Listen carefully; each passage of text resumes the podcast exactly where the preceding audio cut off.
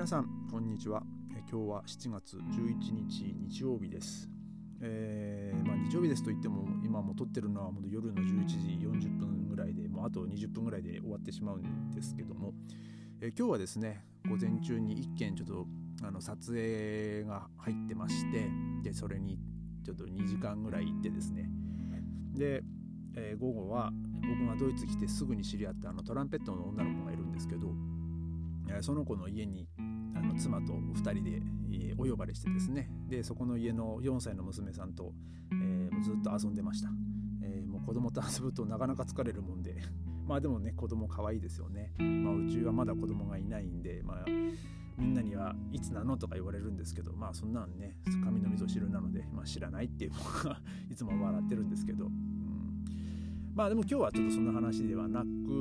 あのー僕が最初にその語学学校に行った初日か2日目ぐらいだったんですけどオリエンテーションに行った話をしたいと思います。あのオリエンテーションっていうのはまあまあその語学学校に関してはアシスタントの子がいたんですけどその子がその先導して新しく来た学生ですねその語学学校に。でその新しく来た生徒たちにそのベルその周辺の観光地を案内するっていうあれだったあのイベントみたいな感じだったんですよ。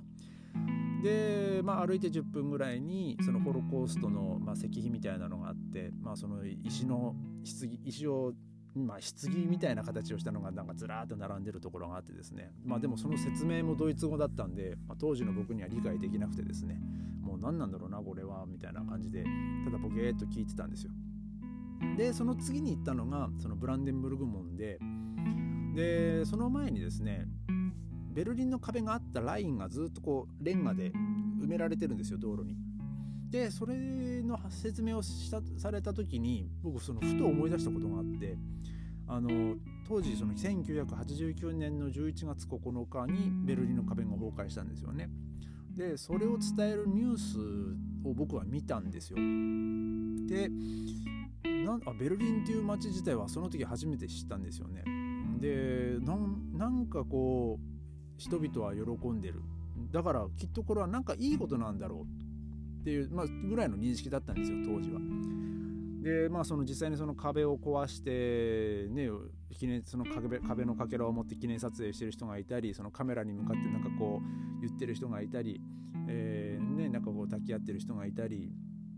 なんかその車がその壁の隙間を走ってなんかこうみんながわーわーわーわーやってるのをまあそれを見ててですね、えーなんかベルリンって一体どんなことがあったんだろうってちょっと今日興味はあったんですよ。まあでも当時の僕にはなかなかこう難しい話で理解はできなかったんですけど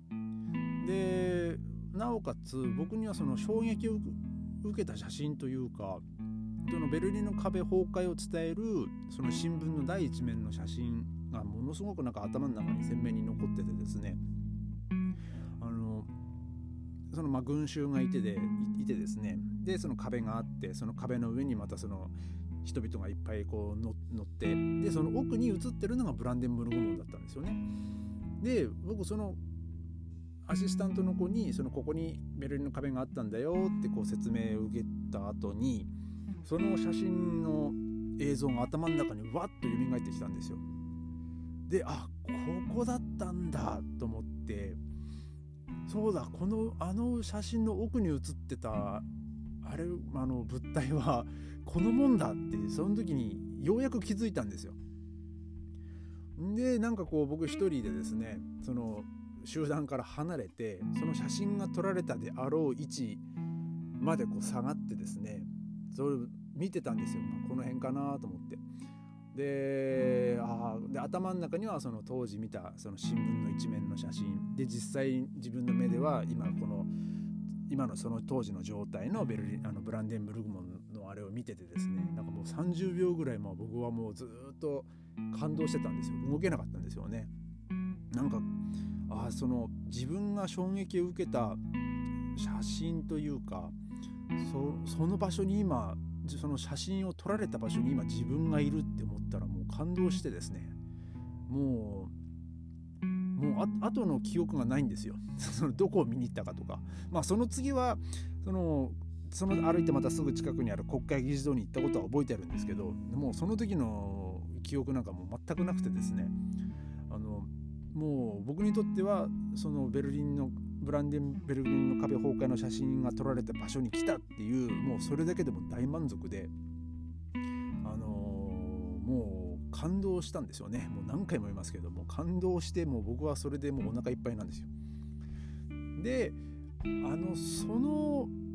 ままた話はま小学校の時の話に戻るんですけどあのー、僕の同級生でアイスホッケーをやってる友達がいたんですよ。で彼はあの結構優秀というか、まあ、強いチームにいてですね。で小学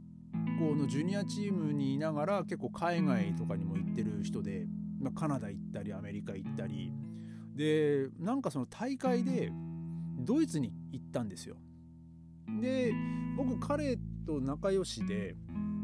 でなんかですね彼がですねあのドイツに行った時にベルリンの壁のかけらをお土産に買ってきてくれたんですよ。で僕それがものすごく嬉しくてあのた多分でも実家のどっかに眠ってるんですよ。持ってきてないんですけど。あのなでもなんで彼僕にこれを買ってきてくれたのかないやでもすごい嬉しかったんですわこれベルリンの壁なん壁のかけらなんだと思ってですね。あのすごい嬉しかったのを覚えてるんですよ。んでまあまさかですねその当時の僕がこうやってベルリンに来てるまあましては住んでるなんてですね、まあ、もちろん当時は想像もできないですし、まあ、まだその当時僕楽器を、まあ、まあ、そのベルリンの壁崩壊の当時は楽器音楽すらやってないんで、まあ、まさか、ね、ベルリンが音楽でも盛んな街だなんて、ね、知らなかったですしあの、まあ、もしですねあのその当時の自分にもあの会えるんだったら「お前ベルリンに行けんだぜよかったな」ってこう言ってあげたいですね。まあでもその多分その当時のまあその時の僕がそれを聞いたらめちゃくちゃ喜ぶと思います。わあ俺ベルリンに行けんの？ベルリンに住めんの？みたいな。もう大興奮するでしょうね。まあそういう時がまあ来るかどうかはまあさておきですけど。ただまあ僕にとってはそのブランデンブルグ門っていうのはですねあのそういう、